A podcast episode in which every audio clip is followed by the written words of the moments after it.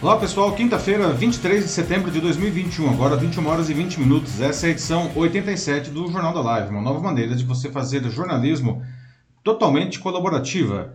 Eu sou Paulo Silvestre, consultor de mídia, cultura e transformação digital, uh, e vou conduzir as conversas aqui hoje. Comigo, como sempre, está o Matheus. E aí, pessoal, tudo bem? Boa noite, sejam bem-vindos mais uma vez e vamos que vamos. Matheus, que sempre uh, nos ajuda aqui ah, fazendo os comentários das notícias e também a moderação da sua participação. Lembrando que para participar do Jornal da Live é muito simples, não? Ele sempre acontece ao vivo, às quintas-feiras, a partir das 21 horas e 15 minutos, no meu perfil do LinkedIn, do Facebook e do YouTube. Ah, nós vamos dar sempre cinco notícias aqui, não, mas nós não queremos simplesmente dar as notícias, a gente quer conversar com vocês. Então, à medida que a gente vai trazendo aqui as informações, vocês vão deixando os seus comentários. Né? Eu, Matheus ele vai selecionar os comentários e a gente vai conversando, vai construindo a notícia juntos aqui. Muito bem, pessoal. Esses são os assuntos que nós vamos debater hoje, não?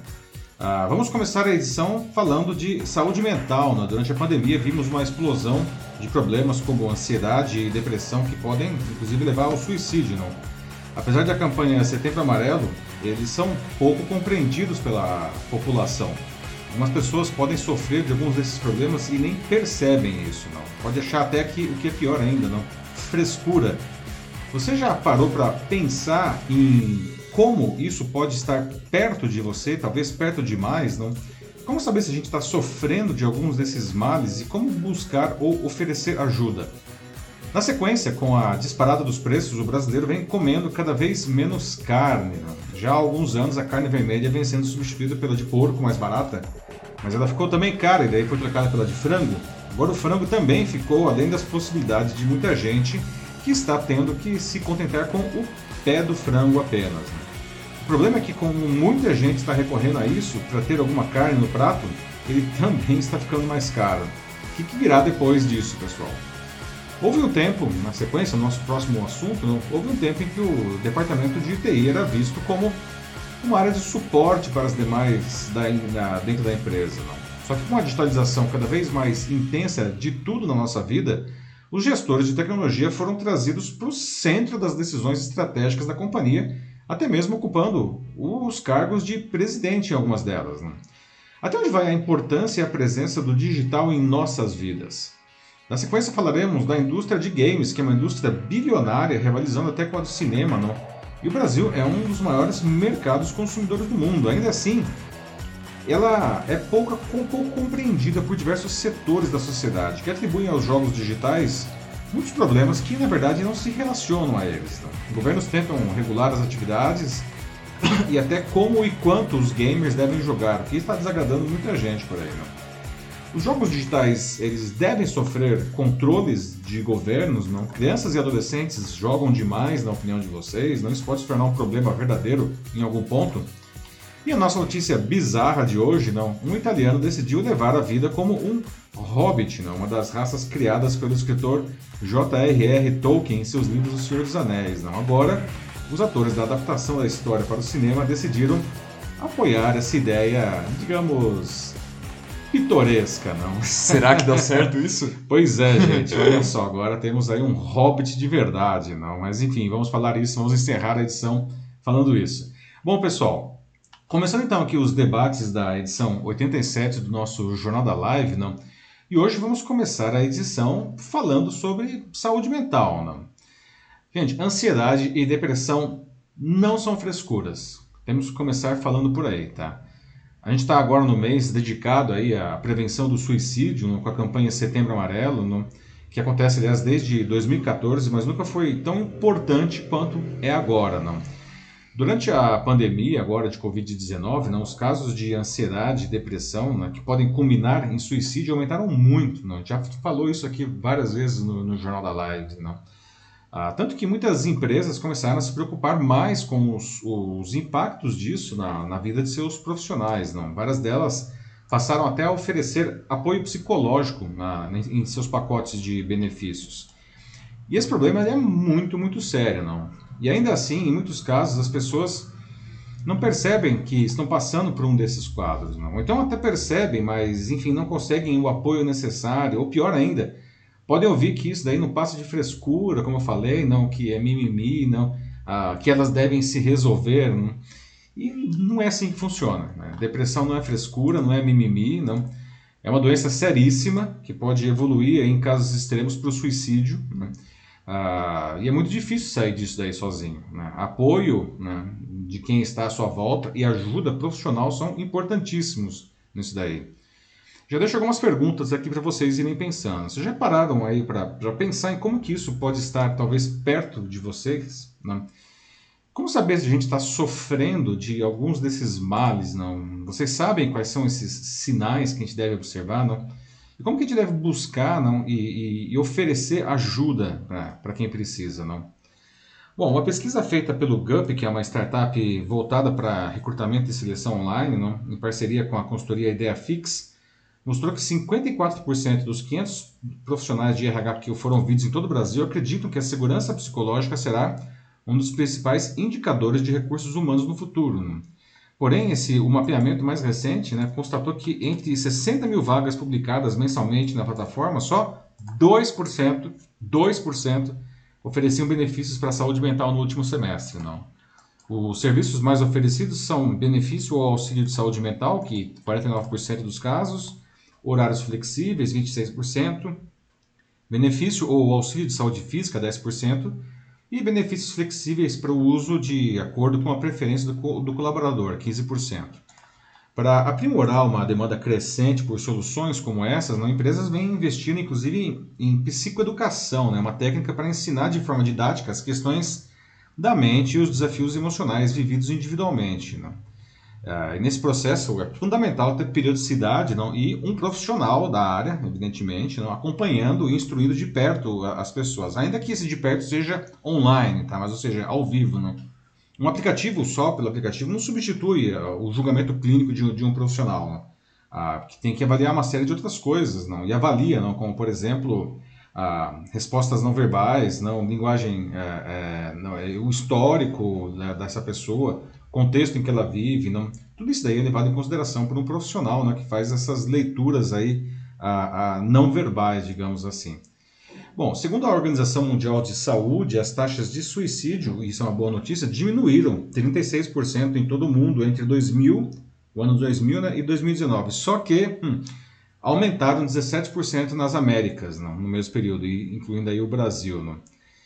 Além das questões mentais, né, problemas financeiros, fim de relacionamento, dor crônica, outras doenças podem levar uma pessoa, né, inclusive, a tentar colocar fim à própria vida. Né. O principal a destacar é que há prevenção, tratamento né, e uma vida pessoal e profissional possíveis, mesmo com tudo isso. É só uma questão de observar e, e, resolver, e tratar. Né?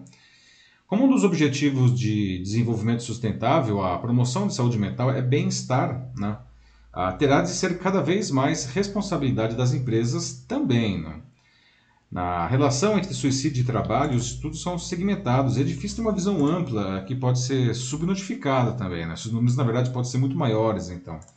Sabe-se que doenças ocupacionais, como lesões, por exemplo, o LER, né, que é a lesão por esforço repetitivo, a síndrome de burnout, tudo isso, até assédios que também tem muito nas empresas, assédio sexual, assédio moral, né? Tudo isso aí pode estar associado também, né? Eu estava falando da campanha Setembro Amarelo, né, que ela é organizada desde 2014 pela Associação Brasileira de Psiquiatria, junto com o Conselho Federal de Medicina, tenta justamente prevenir o suicídio não, e, e, e, os assuntos que estão correlatos aí. Não. E tem outras ações também é, que também ajudam nesse sentido. Não. O, o movimento Falar Inspira a Vida, não? que inclusive desenvolveu um jogo para mostrar os desafios né, para quem tem depressão. Ah, tem outro projeto que chama Conta Mana, que foca em mulheres né, para conscientizar sobre a importância do bem-estar e o autocuidado. Não? Sem falar do CVV, né, o Centro de Valorização da Vida, que já tem 60 anos, não? que oferece um serviço voluntário e gratuito de apoio é, emocional e, e, prevenção do suicídio. Para usar o CVV, basta ligar para o número 188 no telefone, funciona 24 horas por dia. Tem atendimento pessoal em 120 postos para quem quiser, né? Ah, e tem até pelo próprio site, quem quiser fazer um chat assim, né? É importante a gente observar, gente, que em muitas ocasiões a própria pessoa, eu diria que quase sempre, não, a, a própria vítima ela não percebe não, o sofrimento que ela vive. Não. Então é muito importante o papel dos familiares, dos amigos, colegas de trabalho e tal. Não? Então, quando identificar esses sinais não, que possam estar relacionados à depressão ou pensamentos suicidas, não, primeira coisa a fazer é indicar a ajuda de um profissional, não, um psicólogo, um psiquiatra, não, é, esse é o caminho. Não. Se o caso é no trabalho, não, tem que avisar, não, o, enfim, um membro da família também, né? a família tem que saber disso aí. Não.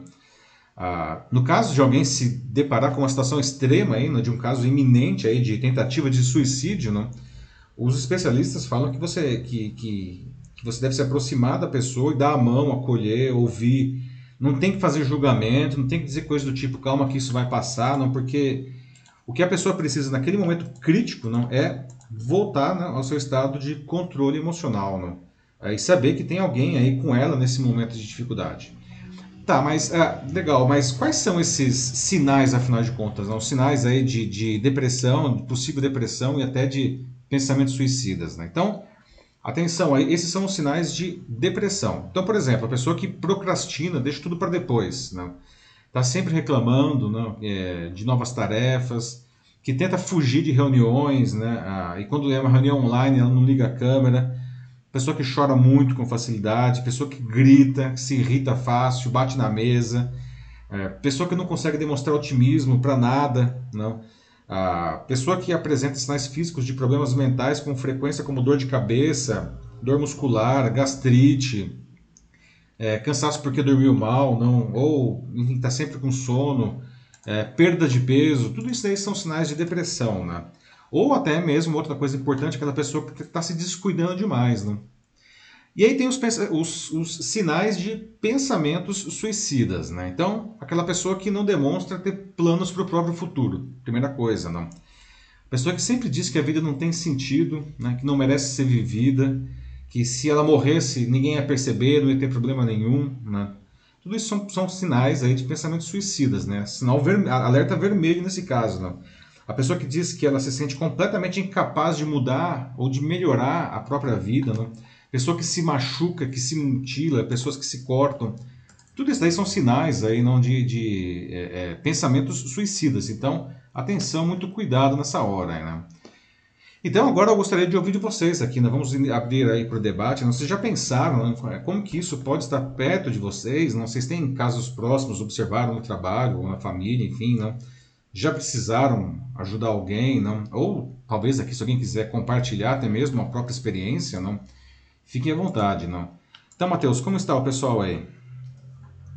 Bom, vamos lá, né? Vamos uh, abrir o debate hoje à noite.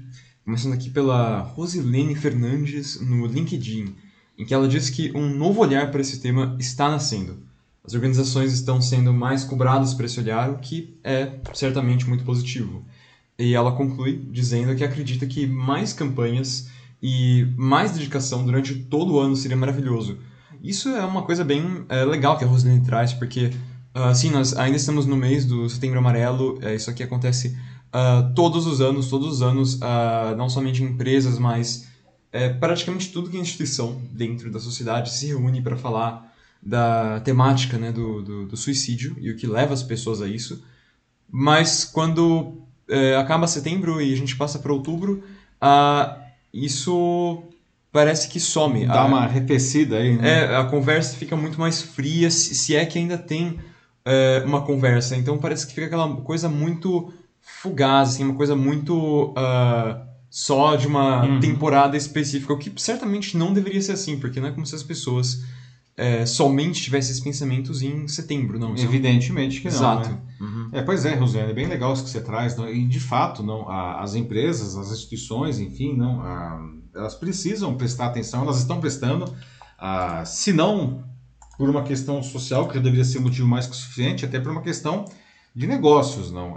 existem várias é, pesquisas aí, não?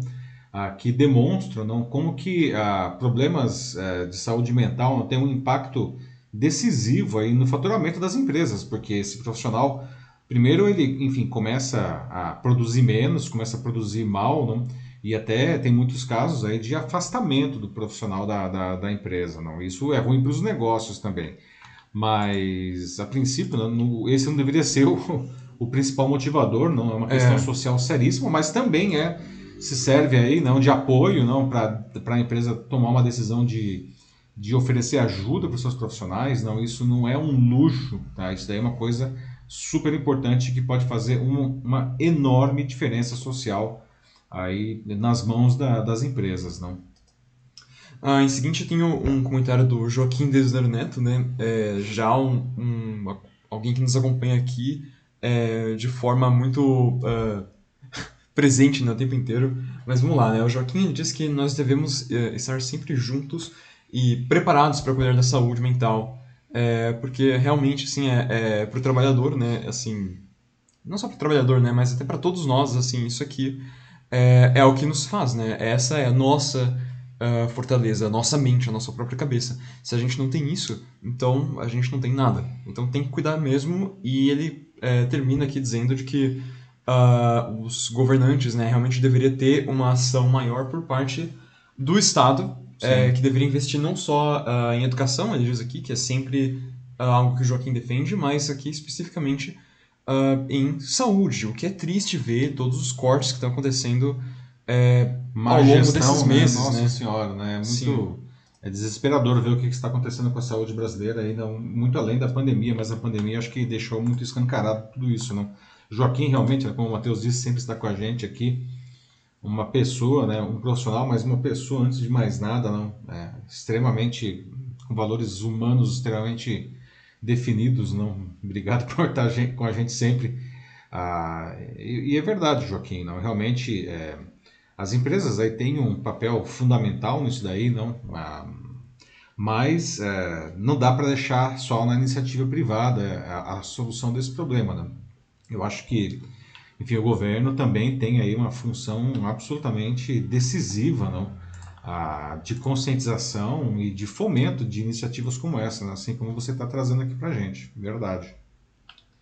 Olha, agora aqui a gente tem uma psicóloga aqui no chat do LinkedIn, a Ana Paula. Ela disse que atualmente o índice de burnout está é, tá tão alto em empresas que, inclusive, é, alguns dos pacientes dela é, têm se afastado das empresas e pedido licença por causa disso.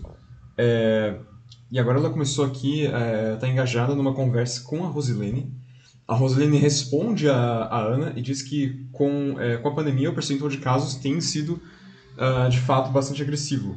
E a Ana Paula conclui a ideia dela sobre o burnout nas empresas, né, que tem aumentado, dizendo de que um dos principais motivos tem sido essa dificuldade em lidar com o home office, que é, mesmo, né, é, a gente está mais de um ano e meio já é, na, na, situação de... 20 meses, aí, praticamente. Né? Exato, mas mesmo assim, mesmo assim, é, tem gente que até agora uh, não consegue se adaptar, e não digo isso como, uma, é, como algo negativo, como algo que... Uh, uma limitação mesmo... da pessoa. É, né? não, é, é simplesmente é uma, é uma coisa que não é, não é para todo mundo. Eu mesmo, assim, eu, eu, particularmente eu não sou fã desse trabalho home office, não sou muito fã de mesmo de estudar uh, em casa. Eu sinto que eu realmente sou menos focado, eu trabalho menos aqui. É, e tem muita gente que é assim. Tem muitos que também, às vezes, o trabalho não se adequa uh, corretamente, assim, ou, ou, de forma alguma ao modelo de, de home office, à distância. Uh, então tem, tem muitas coisas mesmo, tem muitos fatores que podem contribuir para eh, esse burnout. É. Ana Paula, obrigada pela contribuição. Você traz uma coisa importante mesmo. Né? O burnout é uma coisa que é, é curioso, né? porque há 10 anos nos falava disso. Não quer dizer que não existisse, não, mas é, virou uma doença da moda, se dá para dizer isso. Não? Realmente vem crescendo a, a taxas assustadoras. Não? E já vinha crescendo antes da pandemia. A pandemia, eu acho que tornou esse processo ainda mais dramático, não? como você mesma colocou pela, questão do home office, né? Ah, porque as pessoas ou elas não conseguem simplesmente se adaptar, não, ou elas estão trabalhando muito. Não? A gente discute que o home office é um tema que nesses 20 meses apareceu várias vezes aqui no, no, no Jornal da Live, não? Ah, de, por diferentes motivos. Não? E, e realmente, é, uma das coisas que se observa, não, ah, muita gente fala, nossa, estou agora produzindo mais, né? melhorou minha produtividade mas muita gente também está dizendo que trabalha é, muito. Não? Até deu uma notícia na semana retrasada, eu acho, né, Matheus? Sim. Que é, as jornadas de trabalho, não, que Como tem se tornado estão, muito estão chegando a 70 horas semanais, uhum. não? que é quase o dobro aí, não, 60% a mais do, do, do, normal, né? e isso não é para pouca gente, muita gente, assim, metade está trabalhando mais do que as 44 horas, não? e uma parcela considerável está chegando a, a, esses valores absurdos aí de 70 horas semanais, não? o corpo não aguenta. O Denis Castro fez um comentário aqui também no, no LinkedIn, ele disse que, uh, que na visão dele, a verdade é que quando nos distanciamos da, da nossa fé, nós nos tornamos mais frágeis, desanimados e sem energia, ou seja, perdemos é, quem somos, né? E para onde vamos, perdemos o, uh, o nosso caminho. E, e, sim, acho que ainda mais num momento como, como esse que a gente está vivendo, né? É um momento de é, um desamparo uh, generalizado. Então, é, é um, realmente um momento assim, é de incer grande incerteza é, no mundo inteiro, em que ninguém sabe exatamente o que, que vai acontecer a seguir. É. Então, até inclusive a. Soltaram uma pergunta aqui, a, foi, a, foi a Rosilene Fernandes. Ela quis saber assim, se o home office, para quem já tem sintomas, né, é, é, índices né, de depressão uhum. ou ansiedade, se isso pode ser considerado um agravante. É, bom, vamos por partes. Primeiro, o Denis. Não, de fato, Denis, é, eu acho que a gente está vivendo esse cenário e a pandemia também foi um agravante não muito grande é, de tirar as pessoas do rumo. Não? As pessoas, né, a vida já andava muito difícil, não? muitos problemas sociais aí, não, muita desesperança, não, a, e isso faz com que o indivíduo perca perca o seu rumo, perca às vezes até a fé em si mesmo, né? o que é terrível. Não? Independentemente da fé que qualquer um aqui é, professe, não, é, isso pode ajudar bastante no processo de recuperar a fé em si mesmo antes de mais nada. Não? A, pergunta que a Rosilene trouxe aí, não, se a, se a pessoa já tinha aí propensão, digamos assim, não, já indicava sinais aí de depressão, algo mais grave, até se o, o home office poderia ser um agravante, essa é a pergunta, né? É. Então, é, Rosilene, é, não dá para afirmar categoricamente, não. É, como a gente estava falando agora mesmo, não. Tem pessoas que o home office caiu como uma luva, as pessoas amam, querem continuar. A gente também deu uma notícia aqui há duas semanas, ou na semana passada, agora não me lembro. Duas semanas. Duas semanas, né, que uhum. as pessoas, é, 70% dos brasileiros que estão em home office ainda, querem continuar em home office ainda que parcialmente. Quer dizer, tem gente que adorou isso daí, tem gente que simplesmente odiou. Eu acho que se a pessoa tem um sinal aí de depressão e o home office para ela uh, de alguma maneira foi positivo, né? Então, tanto melhor. O problema é que se isso daí realmente, se essa pessoa faz parte do grupo que não se adaptou ao home office, aí isso é um problema sério, não? pode realmente agravar ainda mais o quadro, não? Principalmente Sim. se essa pessoa mora sozinha, por exemplo, não? Porque, enfim, ir, ir ao trabalho, pelo menos, né, você é, encontra outras pessoas, não, isso pode de alguma maneira é, melhorar o quadro, não. Se você fica sozinho o tempo inteiro com pensamentos aí depressivos e até suicidas, a situação é bem mais complicada. É, a nossa psicóloga aqui, na Ana Paula, ela fala de que depende, é, para a Rosilene, né, que quando a pergunta dela, ah, sim. ela diz que, que pode ser sim, né, é, principalmente pela ideia é, de que as áreas familiares estão, estão misturadas com, com o trabalho, né, então você perde aquele seu aquele seu recanto né, que você tinha antes, antes do, ah, do, sim, do home né? office. Então, é, é alguma coisa que também uh, certamente pode interferir. Agora, é. antes de continuar, uh, a Bianca Zambelli também colocou um comentário aqui no YouTube dizendo também uh, que vale ressaltar, sim, sempre de que os estudantes também sofrem burnout. Então, não sim, é algo exclusivo de só quem trabalha. E, ah, inclusive, sim. quando eu estava comentando, uh, eu também quis dizer sobre isso. Quando eu falei de estudar aqui em casa, era exatamente isso, Bianca, porque é o que eu sinto também. É, ultimamente eu estou conseguindo voltar em algumas aulas é, pro presencial e tem sido excelente, quase mágico para mim, inclusive. uhum.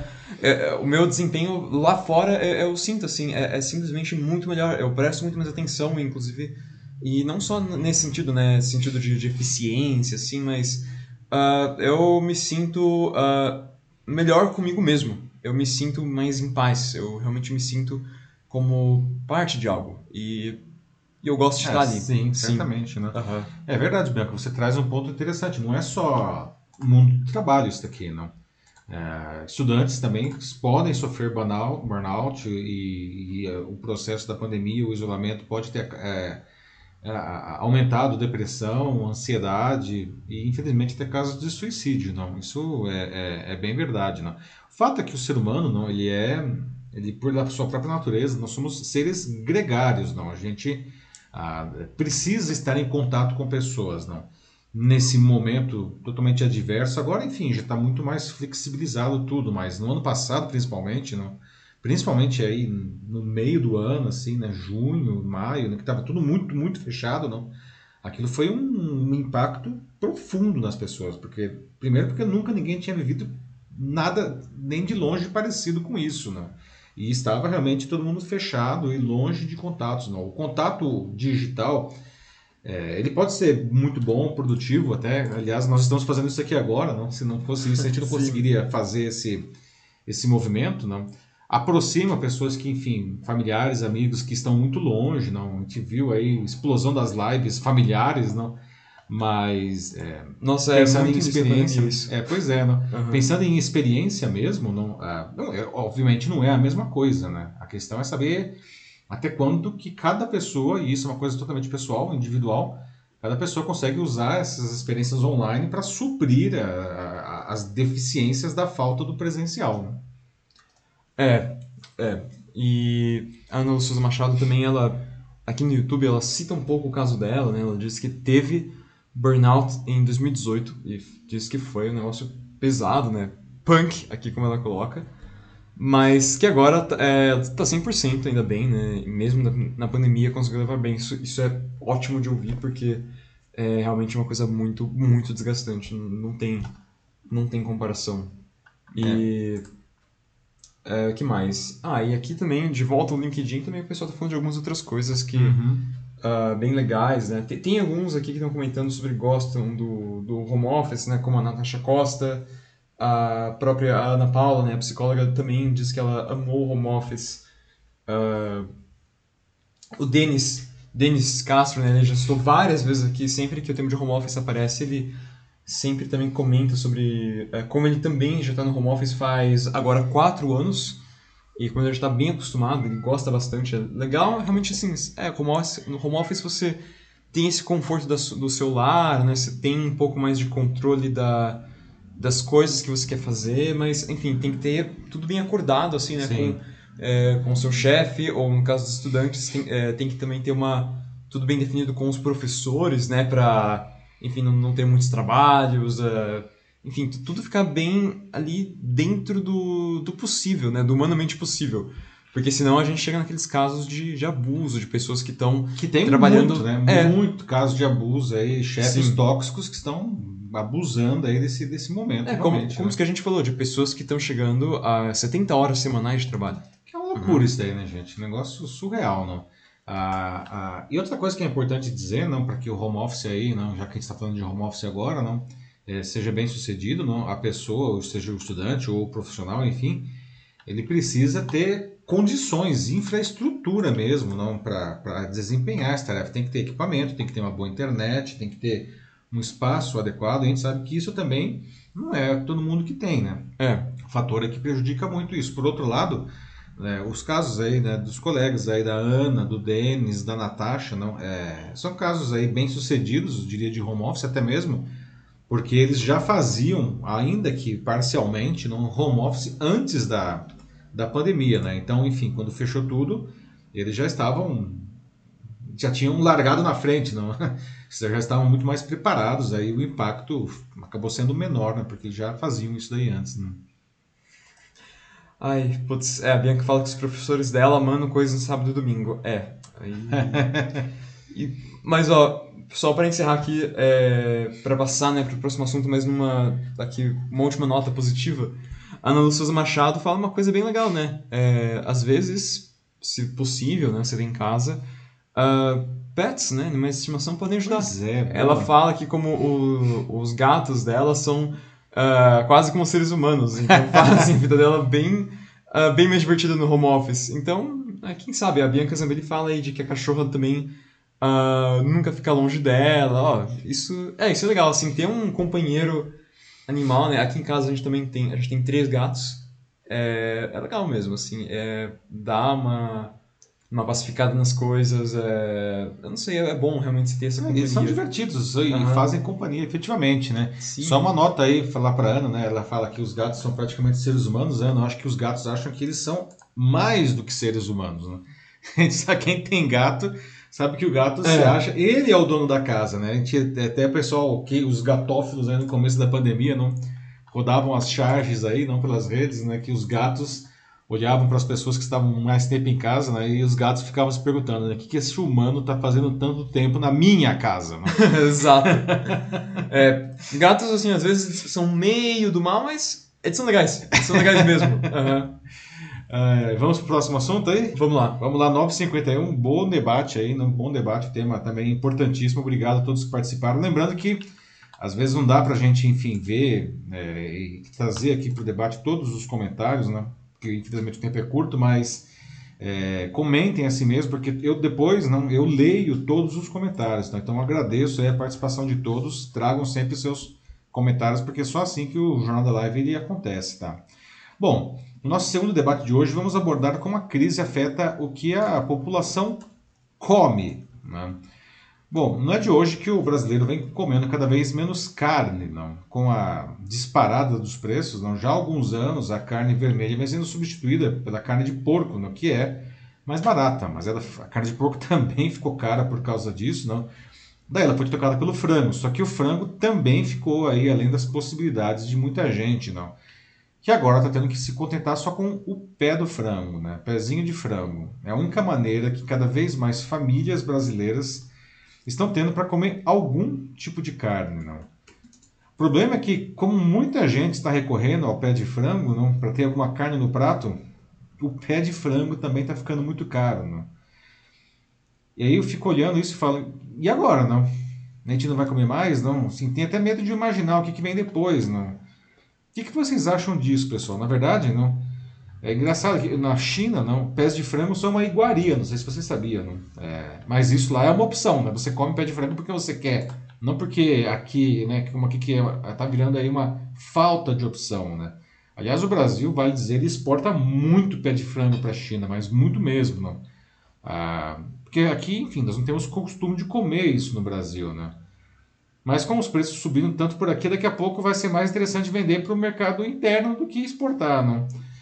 Então eu já deixo algumas perguntas aqui, não? né? O que fazer para se alimentar melhor em tempos tão difíceis, não? Tá todo mundo, mesmo quem ainda consegue comprar outras carnes, não? Os preços estão uma loucura, não? Como que vocês fazem para se alimentar bem, pessoal, né? Se tiver algum vegetariano aí também, por favor, pode dar aí as suas, as suas dicas. É verdade, né? É verdade. sim, né? sim. Não? Bom, qual é essa situação que nós estamos vivendo? Olha só os pezinhos de frango aí. Né? O quilo do frango inteiro não, estava R$ 8,41 na média não, nesses últimos dias, aí, que é uma alta de 43% nesse ano, segundo aí o, Centro de Estudos Avançados em Economia Aplicada da Escola Superior de Agronomia da USP. Em janeiro o quilo agora está agora tá 8,41, em janeiro estava 5,90. Olha só o aumento. Não? No mesmo período, o preço do pé de frango, considerando a, que é considerado aí o corte mais barato, não subiu 100%. Custava R$ 2,50 em média né, o, o quilo e agora está R$ 5,00 no atacado. Né? O Índice Nacional de Preços ao Consumidor Amplo, o IPCA, não, que é a inflação oficial do país, né, ela, nesse período ela acumula 5,67% de janeiro a agosto. Não. Em 12 meses bateu 9,68%. E veja só, não. O pé de frango, nesse ano, 100%. O frango inteiro, 43%, muito além da inflação. Né? A média de preços alcançada pela ave, não, pelo frango, esse mês é a maior desde 2004, quando o CPE iniciou o monitoramento. Né? E o pé de frango nunca foi tão valorizado. Para os produtores e para especialistas, não, devido à crise causada pela pandemia, a carne de frango teve o consumo aumentado, por ser ainda a carne mais barata. Não? Ah, o preço médio do quilo de frango para o consumidor, lembra que lá era o preço do atacado, em agosto ficou em R$ 11,01. Né? O quilo da carne bovina de segunda estava é, em R$ 30,30 e a carne de porco R$ 22,24. Então veja que o, o, porco ele custa o dobro do frango, mas ainda perde para a carne suína, a carne bovina de segunda. Né? O quilo da carne bovina de primeira, na média, R$ 42,01. As exportações de carne de frango in natura cresceram 6,2% esse ano, né? até agosto pelo menos. Né? O, mas o que levou a alta do preço foi realmente o aumento do consumo interno, que permitiu aí que os granjeiros, inclusive, começassem a recuperar as perdas que eles tiveram no primeiro semestre. E tem também uma coisa importante, né? o impacto no aumento da água, do, do preço que se cobra da água e da energia, não, que é muito consumido nas granjas. As luzes estão sempre acesas nas granjas. não então, quando aumenta aí a, energia, não, por pouco que seja, e está aumentando muito, né, isso tem um impacto, evidentemente, no que a gente come. Não. Os especialistas dizem que a alta nos preços acompanhou a elevação na demanda pela ave, não, que, tá, que já se tornou a carne mais consumida no Brasil, né, o frango, né, mais do que a carne bovina. Não. E ainda segundo os especialistas, o setor avícola se ajustou melhor à pandemia não, e à escalada de preços dos insumos, como milho e soja, não, é, que também são utilizados nas rações para os bovinos e para os suínos. Bom, pessoal, isso daí tudo são explicações econômicas, não? mas o que a gente não pode te perder do foco é como é que fica a vida do brasileiro, não? que só consegue comer isso, né? o pé de frango. Não? E se até o pé de frango está ficando tão caro, não? o que, que vai acontecer? Não? As pessoas vão, ser, vão virar vegetarianos aí por falta de opção? Virar vegetariano por opção, maravilha. Por falta de opção, complicado, não? Ah, e a gente tem que levar em consideração também questões nutricionais, né? O fato é, o brasileiro está comendo menos e o brasileiro está comendo pior, não? O que fazer então, né? Agora abrindo o debate aqui, não? O que fazer para se alimentar melhor em tempos tão difíceis, não? O que vocês indicam aí? O que vocês estão fazendo? Como que essa crise está batendo aí na mesa de vocês, pessoal? E aí, Matheus? Nossa, então, uh, né, aqui já começa, né, a Bianca Zambelli fala que até o ovo tá caro, tudo tá caro, né, e, e até parece que, né, ela comentou também, nossa, meu Deus, o camarão tá mais barato que o frango agora, né? Camarão tá, nossa, essa aí é não sabia, interessante, bom, interessante. Gente, comemos camarão, né, não tem pães como um brioche, já dizia Maria Antonieta, não? Nossa, não, daqui a pouco pode ser isso mesmo, né, pode ser isso mesmo daqui a pouco, porque do jeito que tá vendendo, meu Deus, assim, tipo, é, é, é, é o que tem para comer, né? Realmente não, não, é uma compra assim, meu Deus, é pé de galinha, né? Coisa, coisa boa, assim, né? Não, é, é realmente porque é o que é o que dá. É triste, gente. Uhum. Isso é triste. Isso é mais é desesperador, não? As pessoas não conseguirem não consumir aí uma proteína, não básica, né? Não conseguir comer nem o frango, né? É, é, é, é isso é, é, é o fim da picada, né? Olha, uh... quem mais, né? Desculpa, só uma coisa. Ah, né? sim. E isso nós estamos falando das pessoas que ainda conseguem comer alguma coisa, né? Que a gente sabe aí que, infelizmente, a fome, no sentido mais amplo e cruel da palavra, também vem aumentando. As pessoas que não conseguem comer nem pé de frango, não. o negócio é desesperador. Não? Muitas pessoas aí vivendo né, como podem e às vezes com doações, não a gente viu aí durante a pandemia também né, o aumento de doações de instituições aí que ajudam nesse sentido, porque as pessoas não têm o que comer, né? Pois é, pois é, não. E realmente quem ganha, assim, né? A Bianca Zambri falou, né? Putz, quem. Tudo tá caro já, né? Tipo, se até pra quem é classe média, assim, ó, já é difícil comprar, imagina então pra quem ganha só um salário mínimo, se não menos. É, imagine quem então, está é. vivendo do auxílio emergencial que né, tá minguadinho aí esse ano, né? E tem muita gente. Não, a, a coisa tá muito feia. Uh, algumas pessoas falam aqui, né, várias até, uh, como a Ana Lúcia Machado, é, aqui no YouTube, uh, e no, no, LinkedIn, a gente tem a Ana Paula, que as duas falam sobre a ideia de criar galinhas. A Ana, inclusive, é, ela tem galinhas, ovos, bananas, goiabas, amora, limão, pitanga, cerola, um monte de coisa no quintal dela. Caramba! Só, só não tem a horta ainda. É, mas tá quase lá. Nossa. Isso é um privilégio hoje, mais do que qualquer momento, Ana. é, assim, realmente, é, criar a galinha seria, seria uma opção para, mas de novo é só para quem consegue, né? Quem tem as condições, quem pode, mas tá tá difícil mesmo. Tá é, difícil. É, e quem mora na, na cidade grande, principalmente mora em apartamento, fica difícil criar galinha, né? A gente tem os gatos aqui, já eu acho que é o máximo. é, não, acho que os gatos, exato, os gatos eles não deixam de cozinhar porque eles iam certificar de que o negócio não ia estar mais vivo até o próximo dia, eu acho. Uh, é, o pessoal tá comentando aqui um pouco sobre alguns hábitos alimentícios deles, né? O Denis ele fala aqui sobre, por exemplo, o que, o que ele tem em casa, né? Fala sobre abobrinha, é, tem morango, é, ovo, saladas, ricota, tabule, couve. É, então ele fala, é, ou seja, aqui em casa gostamos de, de carne, mas não existe essa dependência. A gente vai substituindo por opções. Aí quando dá, comemos, né? Sem problemas. Dá para substituir com vários alimentos. É, então, bom, pelo menos assim, é, você tem opções, isso é legal. Aí, é, eu acho fato, que isso é legal que o Denis traz. Não, é, na verdade, que o brasileiro, não, a, o prato do brasileiro padrão é sempre arroz, feijão, uma carne e uma salada. Não? Isso é uma questão cultural extremamente arraigada na nossa vida. Não? Quando sai a, a, carne, não, as pessoas, a verdade é que elas têm uma séria dificuldade de saber o que colocar no lugar. Não? E, do ponto de vista nutricional e do ponto de vista de sabor, não. Então acho que seria muito bem-vinda aí uma educação alimentar, não. Aí, enfim, isso precisa ser difundido, né? como que as pessoas podem aproveitar e assim falar também, não. Muito desperdício. Nós jogamos coisas no lixo, não que que são Demais. perfeitamente aproveitáveis, né? Como por exemplo cascas, não cascas de, de legumes, uh, isso daí ou pode frutas, é, ou cascas de frutas, não ah, por puro desconhecimento e que poderiam ser aproveitadas de maneiras muito criativas, gostosas e nutritivas.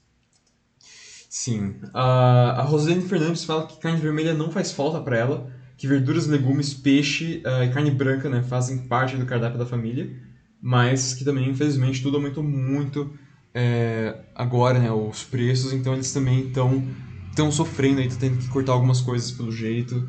É, é, não tá fácil pra ninguém. A única coisa que muda é que para alguns que tá difícil, para outros tá mais difícil. E é. É, é verdade. Uhum. Não, a, não falamos do peixe aqui, né? O peixe tradicionalmente não é uma carne é, excelente, né? do ponto de vista de qualidade, de nutrição, tudo e do sabor também. Né? Bom, eu particularmente gosto muito de peixe, não. É, é uma carne um pouco mais cara, não? Ah, tá aí é, entre a carne de segunda e a carne de primeira, a carne bovina, não? No que diz respeito ao valor, e alguns peixes, evidentemente, são mais caros ainda, não? Mas é um. Ah, do ponto de vista nutricional é sempre muito bem-vindo, mas, é, enfim, aí para quem está comendo sua carne, que é o pé de frango, não? O peixe é um, uma miragem, assim, não? Mas é legal a gente ter essas opções realmente, não? É, e sobre a questão de olhar a marca também, olhar a marca tá, tá difícil agora, né? A Ana Paula, ela fala que também, tipo, não é muito olhar marcas. A Natasha Costa também escreveu agora há pouco, diz que tem, uh, tem bananas, carne branca, legumes, tudo parte do cardápio, mas também não olha as marcas, assim, porque do jeito que tá agora, é, assim, com todo mundo com dinheiro uh, mais curto, fica difícil, assim, você querer escolher certinho, ah, nossa, essa marca, essa... Geralmente é você pega o que você pode pegar, você pega o que tem. É, uhum. verdade não. Fazer aí o supermercado ou a feira, não. A feira, enfim, tem o horário da xepa aí, não, que é o finalzinho, não, que as coisas ficam mais baratas e ficam mesmo, não. Se bem que a feira também tá mais cara, não tem jeito, não. Uhum. Ah, e a dica sempre, né, que os economistas dão, né, enfim, quando se for fazer compras, seja no mercado, no supermercado, na feira, onde for, não, ah, procure comprar as coisas que, que estão na promoção, né? É, mesmo que talvez, enfim, naquela semana você não precise daquilo, mas se estiver mais barato, você compra isso já olhando para a semana que vem, não? Para dessa maneira você ter algum, ser capaz de consumir um pouco mais, pelo menos, não? É, gastando um pouco menos. É, e assim, claro, a gente não pode depender totalmente do governo, mas esse governo agora também aqui não está fazendo muita coisa, porque a Ana Souza Machado fala, né, sobre como a Ana e a Bianca, né, sobre como hoje, né, agora esse ano, né, o, o auxílio está bem mais fino, né, e ainda mais a Ana Lúcia cita aqui, né, tipo, não só comida tá aumentando, mas outras contas também, né, luz, sim, gás sim. e a comida. Energia como todo, né, combustíveis, é, energia elétrica, não, gás, né, para quem, nossa, gás tá caríssimo, não, as pessoas, tava vendo inclusive uma reportagem há algum tempo aí, não, de pessoas que estão é, cozinhando com lenha, não? que na verdade a lenha são madeiras que elas recolhem na, na rua porque elas não têm condições de pagar pelo gás, não. Então ainda tem alguma coisa para cozinhar, mas não tem o gás para cozinhar, não. Então aí tem que as pessoas é. estão recorrendo aí a fogões a lenha improvisados, não, e essa lenha também é uma coisa improvisada, são madeiras que eles recolhem na rua, não. Denis dá uma dica aqui até, é, acho que é interessante citar, que ele pergunta se a gente conhece uma verdura chamada serralha. Que ele diz que substitui bem a carne, aparentemente. Eu, Nossa, não conheço. Serralha? Não, não conheço. Não conheço. Eu vou até pesquisar aqui uma, uma imagem, ver o que, que eu encontro. Serralha. Olha só aí, né? Parece uma florzinha, né? É. Ah. Boa dica aí, atenção pessoal, dica do Denis. Serralha diz que, que, que, substitui a carne, é isso? Ele diz que é uma boa substituição para carne. Eu não sei né, quanto ao gosto, né? Ah, então, mas acho que é, é mais do preparo, igual falar soja, não? É soja, né? É, é o grande substituto da carne do ponto de vista, inclusive, de é, valor proteico, não? A soja ela hum, funciona perfeitamente bem nisso daí, não?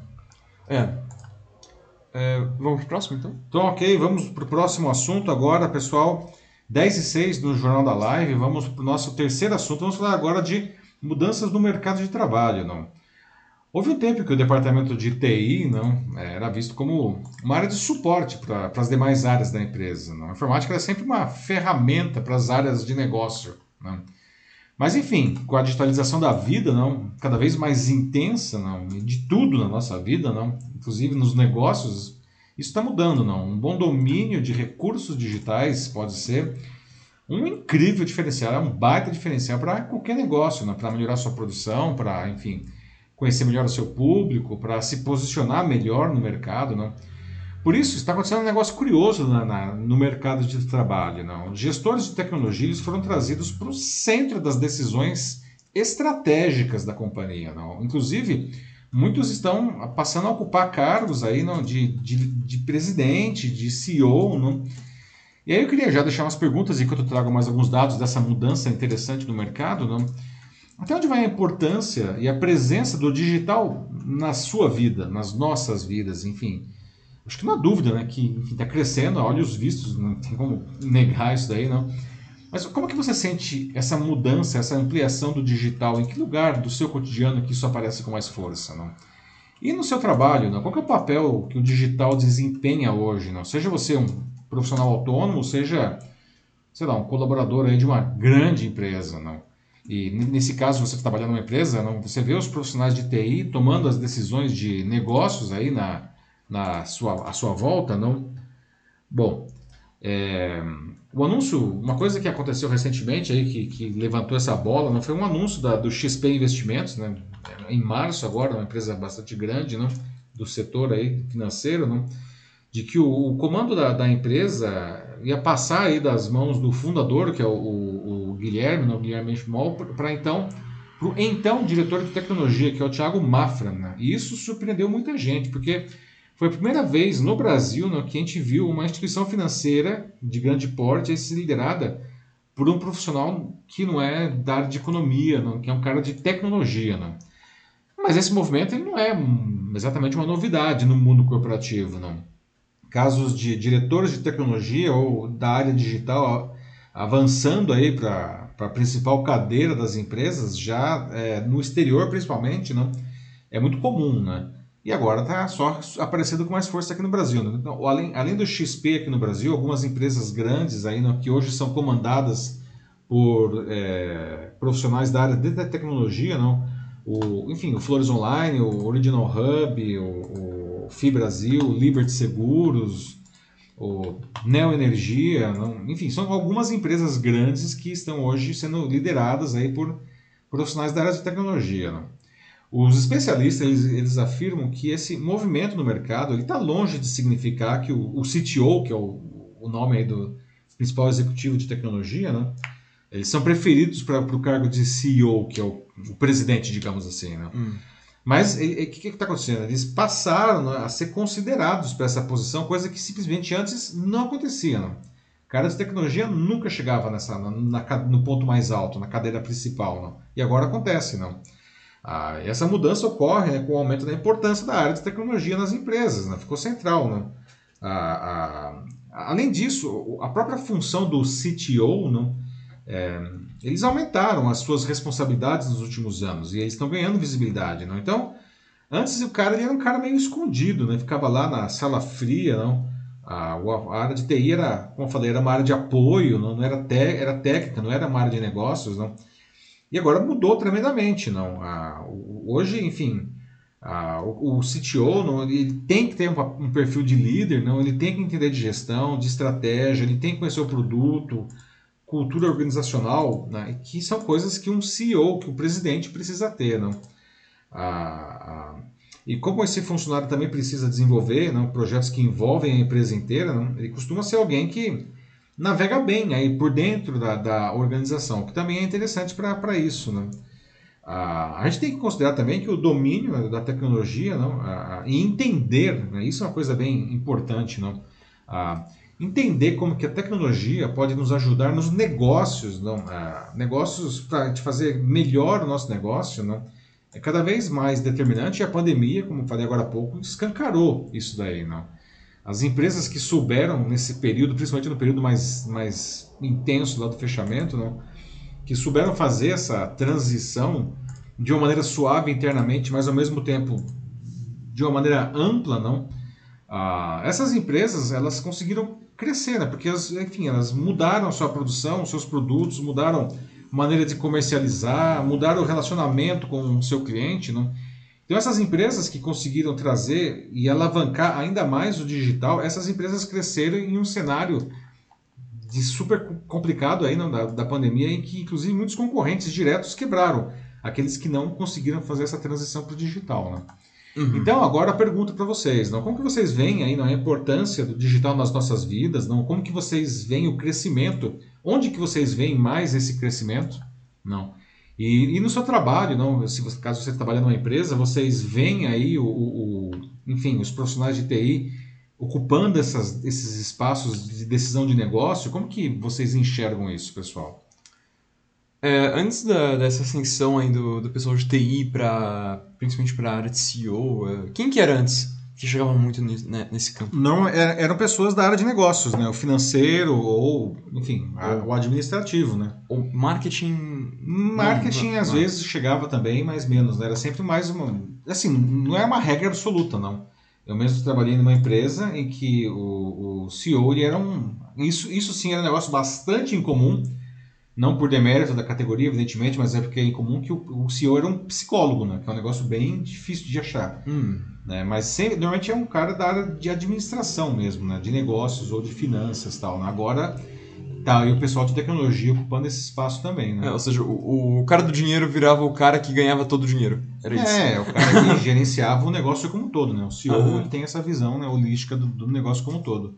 Toma, toma as decisões, né? Agora, com a digitalização né, o, da vida, não, que o cara que manja de tecnologia, ele está muito bem posicionado realmente, né? A Bianca Zambelli fala aqui no YouTube que hoje quem sabe lidar e mexer com a tecnologia domina tudo que deseja. Somos hoje né, tão dependentes que as pessoas com conhecimento tecnológico podem trabalhar em qualquer área e justamente chegar nesses cargos altos, né? Porque é, tudo cada vez mais digital, né? Assim, até você tenha toda essa preocupação com é, aqui nas redes com algoritmos principalmente, tem até mesmo assim um negócio tão virtual, né? Tão digitalizado que em alguns em alguns espaços você até parece que sente uma falta de toque humano já. É.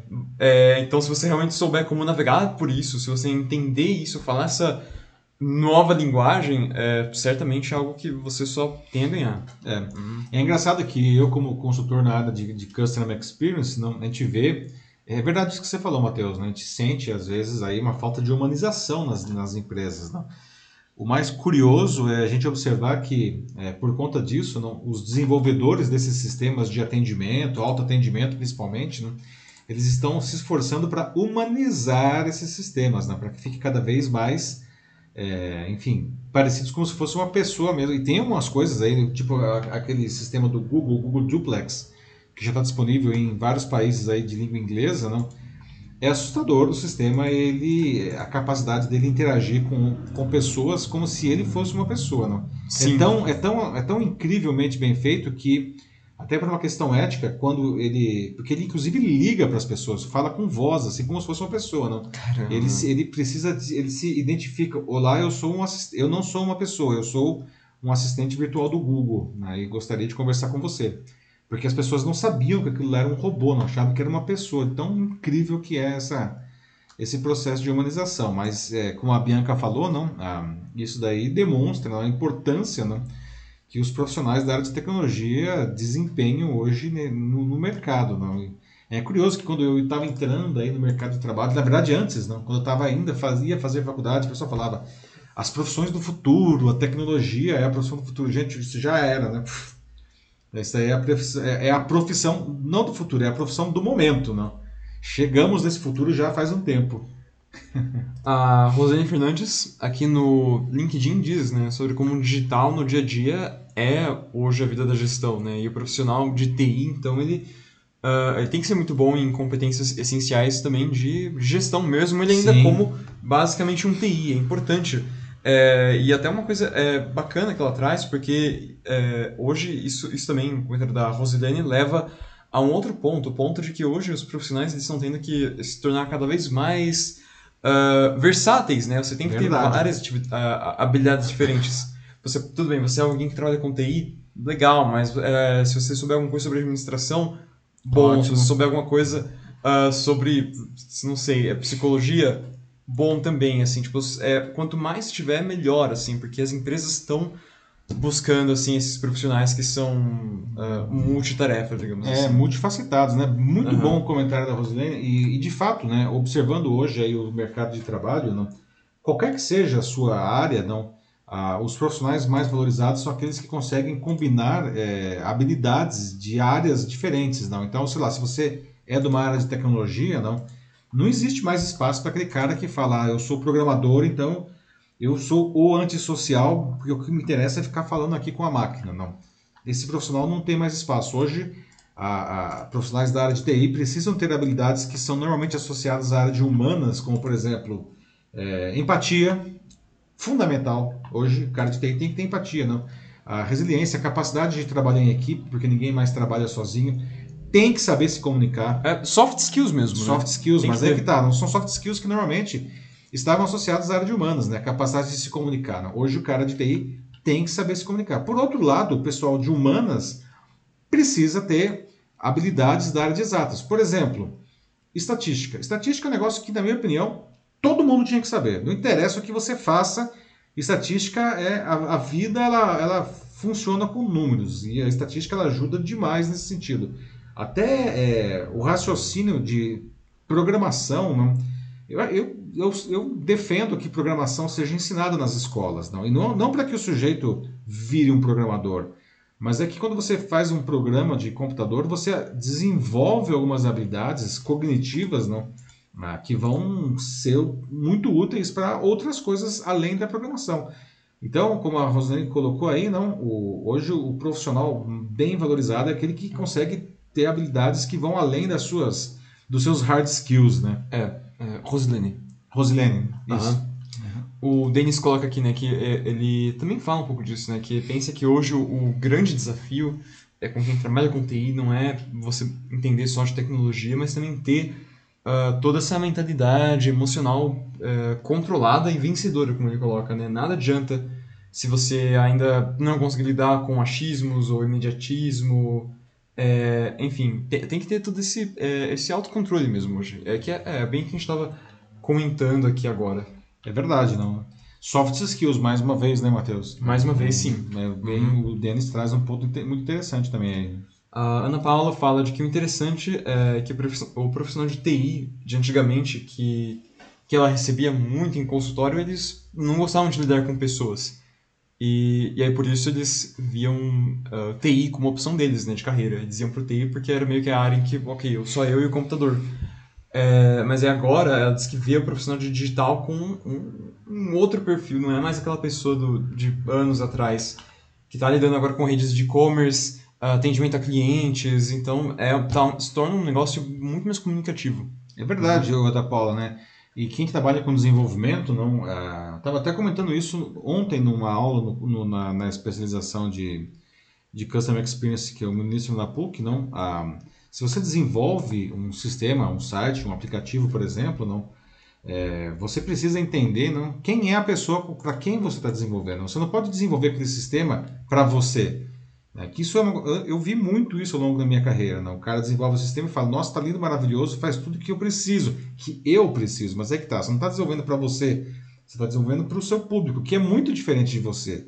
Então, se você não tiver essa capacidade de se colocar aí nos sapatos do outro, não, ter essa, essa, essa vontade de querer entender as pessoas e se relacionar com elas, não, o produto vai ficar ruim. Né? Uh, vou dar um último comentário aqui, uh, que é da Bianca Zambelli, que acho que é respondendo o que você disse sobre a questão de ensinar a programação nas escolas. Uhum. Ela diz que eh, ela não recomenda, ela diz que a programação é algo que a pessoa precisa gostar e ter interesse, porque o negócio é tão complicado que a pessoa precisa querer aprender. Ela diz que acha que colocar então nas escolas seria a nova, a nova matemática piorada. Os alunos odeiam e se matam para entender. então, pois é, Bianca, bom ponto que você traz, né? Existem maneiras e maneiras de ensinar tudo, inclusive matemática. Eu acho que infelizmente não. É... A gente ensina mal matemática, não. E a programação também, não estou dizendo aí que você vai ensinar para uma criança, sei lá, programar em C++, aí, que é uma linguagem é, mais complexa, não. Mas existem é, linguagens de programação é, que tem até um aspecto lúdico, né? um ambiente de desenvolvimento é lúdico. E as linguagens de programação tipo Scratch, você lembra do Scratch, Matt? É, eu fiz um pouco de programação é. também.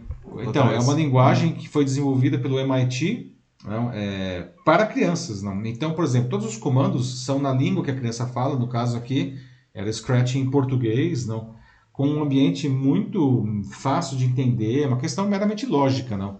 É, então, eu acho que uh, eu, não é para ensinar a programação de uma maneira pesada, não, mas, enfim, de uma maneira que a criança, né, no caso de uma criança, não consiga entender e se apropriar dessa, desse recurso para desenvolver essas, enfim, essas habilidades cognitivas aí. É, é, ela completa aqui dizendo que é, desenvolve um raciocínio lógico interessante, mas ainda assim acho que não compensa o estresse dos alunos. No fim, acho que então o que fica aqui é que uh, pode ser algo bom, de fato, mas tudo depende da forma como ele é ensinado. Pode ser algo muito benéfico né? ou, é. ou pode virar também a, a nova matemática da escola. É, mas eu acho que assim, uhum. deveria ser o novo inglês, assim, não? porque a linguagem de programação é uma linguagem, como o próprio nome diz, não? Assim como a gente tem as aulas de inglês, a gente poderia ter uma aula de, sei lá, de Scratch aí, não? ou pelo menos, não, até, enfim, eu entendo perfeitamente o que a Bianca está dizendo, não? Ah, pelo menos oferecer isso como uma matéria opcional para os alunos que queiram fazer. Né? Eu acho que tem muita gente que gostaria de fazer isso daí. Né? É, talvez. É. Vamos para o próximo assunto? Vamos lá. Atenção, pessoal. Agora aqui, 10h23 no Jornal da Live, nosso quarto assunto de hoje, vamos falar de é, jogos eletrônicos. não? Bom, a indústria de games é bilionária, não? Ela, ela chega a rivalizar em valores aí com, com o cinema. Não sei se vocês sabiam disso, não? E também o Brasil é um dos maiores mercados consumidores do mundo nesse segmento, apesar que a gente ainda produz proporcionalmente poucos games por aqui, não. Isso é uma outra história, né? Mas enfim, apesar de tudo isso, essa indústria é pouco compreendida por diversos setores da sociedade que atribuem aos jogos digitais muitos problemas que não são causados por eles, não é? Exemplo clássico, dizer que os games deixam as pessoas mais violentas. Uhum.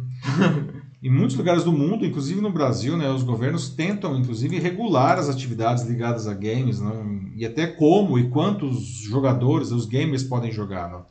E isso vem desagradando toda a comunidade gamer, porque, inclusive, esse, essas, esses regulamentos elas são, são criadas, essas legislações, sem um amplo debate com a sociedade. Né? Sempre um negócio feito aí dentro da, do Congresso e tal. Né? E aí os jogadores mesmo, os desenvolvedores, enfim, o pessoal que, que, que é envolvido com o jogo acaba ficando desgostoso. Não? Algumas perguntas que eu já deixo aqui para vocês. Na opinião de vocês, então, os jogos digitais eles devem sofrer algum tipo de controle é, de governos? Não? Ah, vocês acham que as crianças e os adolescentes estão jogando demais? Esse é um outro ponto que vale trazer aqui para o debate. Não? Ah, e vocês acham que, enfim, os jogos eles podem, em algum momento, se transformar aí em alguma coisa complicada, ruim, não? Então vamos a um caso atual aqui no Brasil, não? Está parado no Congresso Nacional desde antes da pandemia de Covid-19, é uma, uma, regulamentação de jogos eletrônicos, né? Ah, que aliás é um negócio que tem avançado por conta em alguns estados aí, gerando incômodo, não? Ah, o receio é que essas leis aí, não, que têm ocorrido basicamente sem, como eu disse, sem um debate amplo aí com a sociedade, só os legisladores criam, não? É, acabe tornando inviáveis as competições, né, é, que, nossa, a parte de esportes é um negócio que movimenta quem gosta mesmo, né, é gigante, não. Essa foto mesmo a gente está vendo é um campeonato de um jogo que é super popular, que é o League of Legends, né? Uhum. Não, tem, tem equipes, não são prêmios, são torneios gigantescos, né? prêmios enormes, não. Bom, ainda que haja pequenas diferenças entre esses vários projetos que estão rodando por aí, não, ah, em comum a eles está a intenção de equiparar jogos eletrônicos a esportes tradicionais, não? como futebol, por exemplo. Não? E aí que tá, não? ao mesmo tempo que isso abriria, por exemplo, possibilidade aí talvez de conceder bolsas, né? que o governo dê bolsas para os atletas dos de games, não? Ah, permitiria que confederações buscassem financiamento público essas leis, segundo aí o pessoal do mercado de games, teriam potencial para obrigar que qualquer competição de jogos eletrônicos tivesse uh, que, de ser autorizada por, algumas por alguma confederação reconhecida. E é aí que está o grande problema, segundo os especialistas. Não? Os jogos eletrônicos e os esportes, particularmente, como o League of Legends, o Counter-Strike e tantos outros, não? Eles só existem porque, enfim, porque existem os próprios jogos. Não? E os jogos só existem porque tem empresas que criam esses jogos, que são os publishers. Né? E essas empresas, bom, o jogo é um produto, né? Não é igual ao futebol, ninguém é dono do futebol, ninguém é dono de basquete, mas tem gente que é dono, tem uma empresa que é dona do League of Legends, por exemplo. Não? É, Riot Games. Então, aí, exatamente. Então, é, é, é uma coisa diferente, não, não é um, não dá para equiparar com um esporte, não. Então, os gamers eles afirmam que por isso não tem como regulamentar, não, da maneira como está sendo pedido, não. A, a, então, existe, porque existe principalmente essa terceira pessoa, que é, o, que é a dona do jogo. Né? Então, diferentemente dos esportes tradicionais, não, as confederações precisariam entregar, integrar aí, não, o desenvolvedor do jogo. Né? É, mas é que tá, você vai ter uma, uma confederação para cada jogo do mercado, não é, é, é, é um negócio para se pensar. Não? Os gamers acham que o risco dessa regulamentação ou um excesso de leis não seria, por exemplo, imediatamente encarecer esse mercado. Né? Então, o custo do jogo ia ficar caro, o custo de produção, de distribuição, não? e as pessoas iam jogar menos, né? ou não iam conseguir comprar os jogos, não? ou iam ter que pagar muito mais por isso, não? Ah, sem falar que ia comprometer potencialmente o próprio funcionamento aí do segmento. Não? Ah, veja só, que, qual o tamanho disso? Não? No Brasil, dados da pesquisa Games Brasil apontam que 72% dos brasileiros, 72%, jogam algum jogo online, algum jogo eletrônico, desculpa. Muita gente, né? Ah, com a expansão, expansão, inclusive, dos games de smartphones, não, que são jogos mais casuais, não, é, essa atividade ficou mais democrática. Não. Metade, praticamente, 49,7%, está entre as, entre as classes C e E. Né, que são, né, então veja que dá para todo mundo jogar. Não. E contrariando aí o que muito marmanjo costuma achar, não, a maior parte dos jogadores no Brasil são mulheres, não. 51,5% dos gamers é. no Brasil são mulheres. Já superando os homens. Exatamente. O Brasil é um dos grandes polos de esporte eletrônico. Não? É o número 3 em audiência. O Brasil só perde para a China e para os Estados Unidos. E a China com aquele mundaréu de gente lá, né? É. É, então, só que aí tem outros, é, outros mitos históricos aí associados ao game, não? Como eu falei, os games tornam as pessoas mais violentas ou antissociais. Esse aí é um mito bastante difundido, não? Uma história que surgiu aí nos Estados Unidos, não? E sempre é invocada quando algum maluco entra numa escola armado até os dentes, com pistola, com fuzil, uhum. e sai atirando indiscriminadamente, matando quem tiver na frente. Até aqui no Brasil mesmo, infelizmente, nós tivemos em 2019 um caso, não vocês se lembrem, de uma escola aqui em Suzano, na Grande São Paulo. não tanto recente. É. é. o massacre da escola estadual Raul Brasil, né, que entraram lá dois adolescentes e mataram muitas pessoas. Né? Ah, mas é assim, o que deixa, e aí os estudos sérios realmente dizem que o que deixa as pessoas violentas né, não, não são os games. Né? O que deixa as pessoas violentas é uma sociedade desajustada, problemas familiares né, e fácil acesso às armas. Né? Armas de verdade, não armas de games. Né? Não são os games então, né? Na China também tem uma outra questão, né? É um mercado gigante, né? o maior mercado do mundo, né? É, lá o governo está preocupado com outras, é, outras questões e ele pressiona o game. Né? Lá eles falam que é, o game é responsável por piora em resultados escolares, falta de atividade física. Não? E tem, ele, ele impôs uma nova regra lá, não? é um negócio recente agora, que menores de 18 anos só podem jogar duas horas por dia nas férias, né? E no período escolar é só uma hora por dia, né? Após esse período, o jogo trava, né? E outra coisa, é, menores de 18 anos não podem jogar online entre 22 horas e 8 horas da manhã. Né? E isso tem deixado muitos gamers chineses cabreiros, né? Vamos falar assim. E causado, evidentemente, um enorme prejuízo para os desenvolvedores, inclusive nas ações dessas empresas aí nas bolsas de valores, né? Então, na opinião de vocês, não, ah, os jogos digitais eles devem sofrer controles do governo, deve ter legislação ou se for para ter legislação, como que ela deve ser debatida, não, antes de ir, não? As crianças e adolescentes jogam demais, vocês acham isso? Como que é? Né? Como vocês veem isso daí? Né? O game ele pode realmente se tornar um problema em algum momento? Né? O que o pessoal está dizendo aí, Matheus? Como a Souza Machado fala, né? O povo gosta de procurar cabelo em ovo, como ela colocou aqui. Ó, vamos, vamos lá, né? Uh, começando aqui, né? É, jogos, acho que tem algumas pessoas aqui que curtem, pelo que eu entendo. Eu mesmo curto. E uh, a minha Zambelli tá aqui também, eu sei que ela gosta. Ela disse aqui, né, de que se. É que esse é o momento dela, porque inclusive a EA, né, que é produtora do The Sims, já deve ter aí no mínimo uns mil reais dela, como ela mesmo falou aqui. Veja só, é um mercado muito grande, tá aí a Bianca que não deixa mentir a gente. Não. Sim. Uh, começa, ela começa aqui falando também sobre essa questão da, dos games deixarem as pessoas agressivas, né? Que é uma coisa meio nada a ver. Porque ela diz que também, ah, se é assim, então ver um filme da Marvel é, me torna uma super heroína. Então ela vai sair por aí voando e atirando raios de luz. Ou pior ainda, uma super vilã, né? Ou, é, é, é claro. Porque tem uns vilões bem legais aí, vamos lá, vamos, tem, tem, tem uns filmes aí que o vilão é mais legal do que o herói, né, Mate?